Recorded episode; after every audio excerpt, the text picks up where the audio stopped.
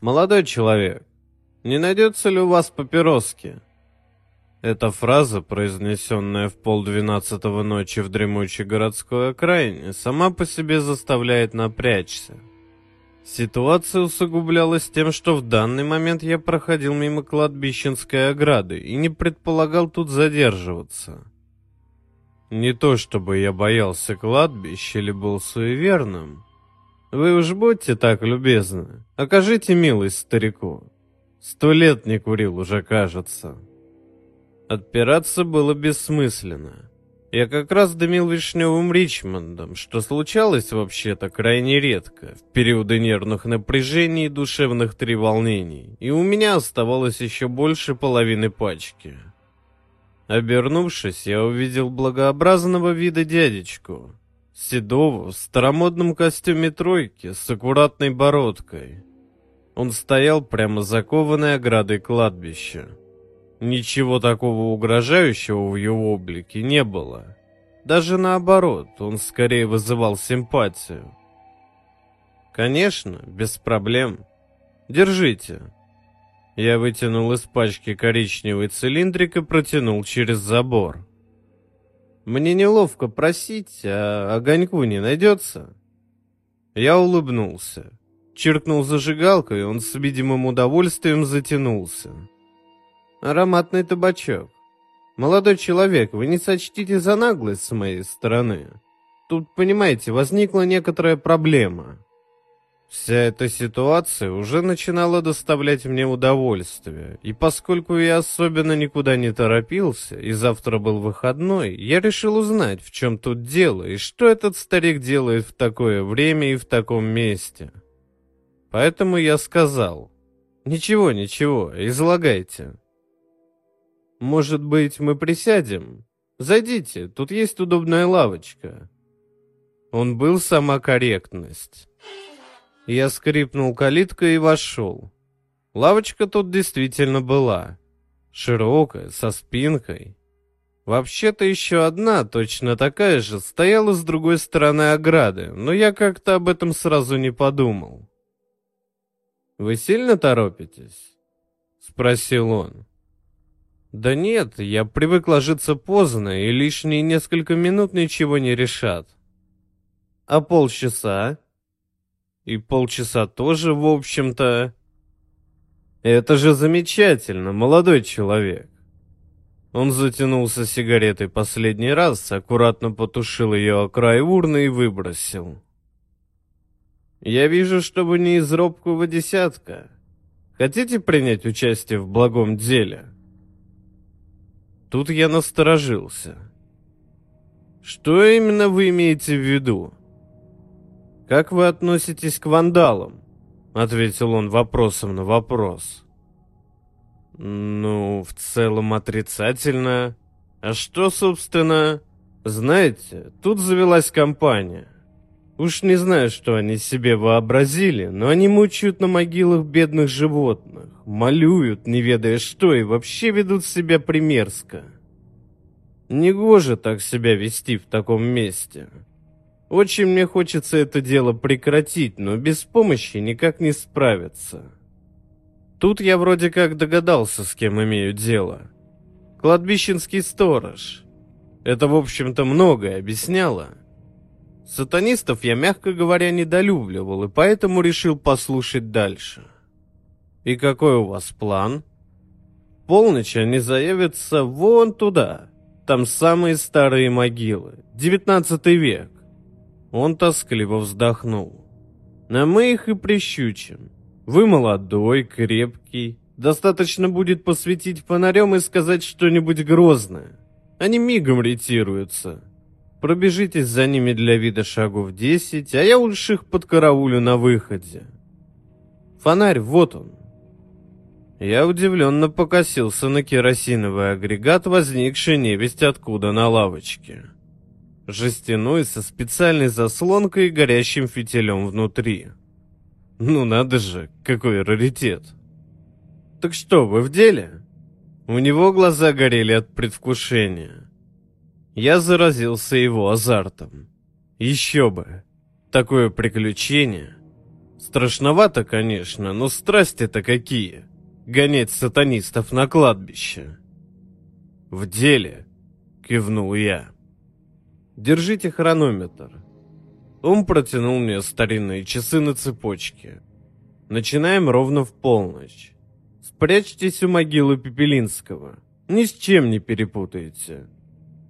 Там туя растет, вот под ней располагайтесь. План действий ясен?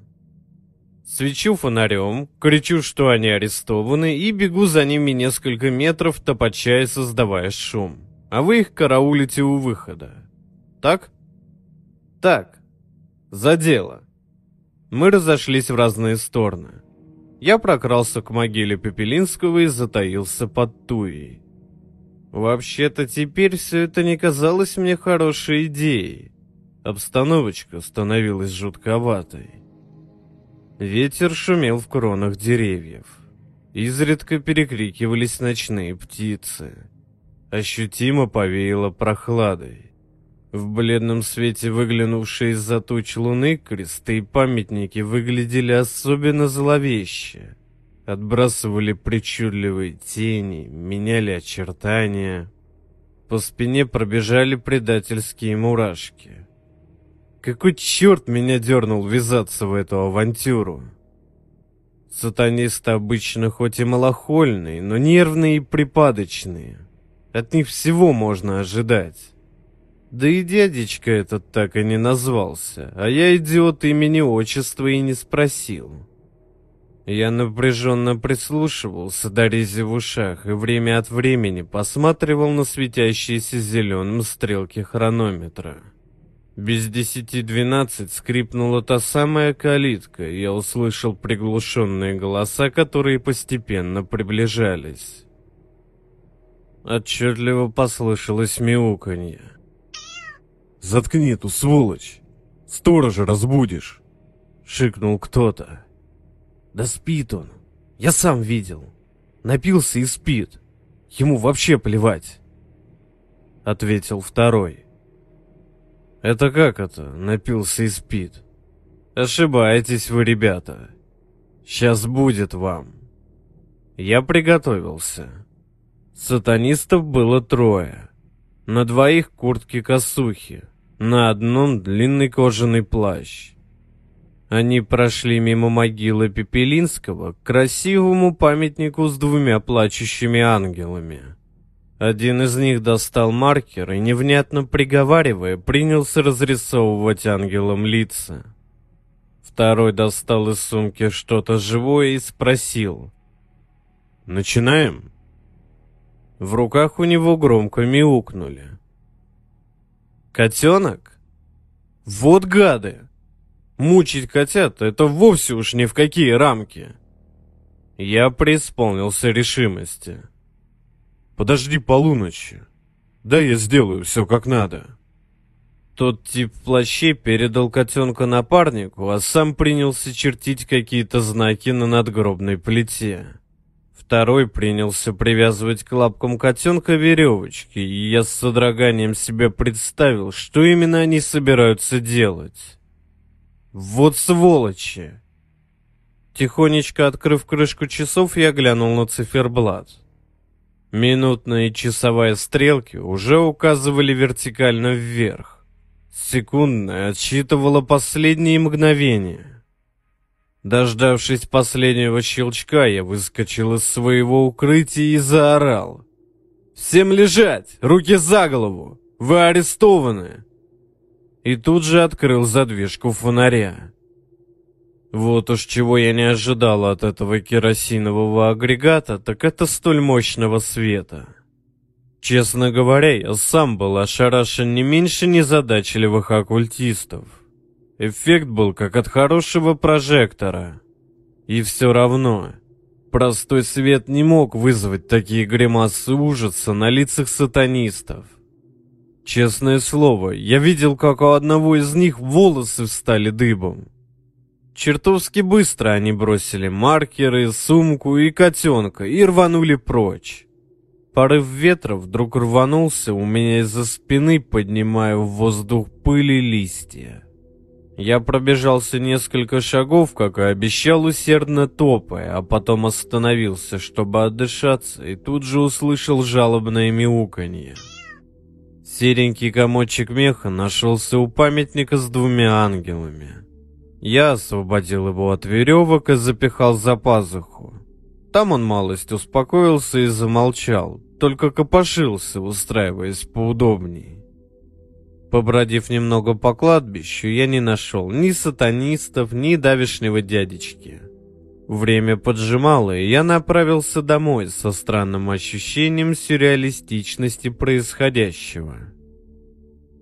Утром я жарил яичницу, а котенок жевал нарезанную кубиками докторскую колбасу.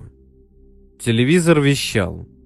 Сотрудниками правоохранительных органов на городском кладбище обнаружены трупы трех неизвестных. Следов насилия на телах не обнаружено. Администрация кладбища отказалась давать комментарии по поводу произошедшего. Нам удалось поговорить с дежурившим в ночь сотрудником охраны. На экране появился совершенно незнакомый помятый мужик с красным лицом алкаша со стажем. Он бормотал что-то о том, что нашли тела возле могилы графа Алентьева, мецената и великого человека, которому наш город должен быть благодарен за процветание в незапамятные времена. По некоторым сведениям, покойные ранее были судимы за вандализм и увлекались оккультизмом.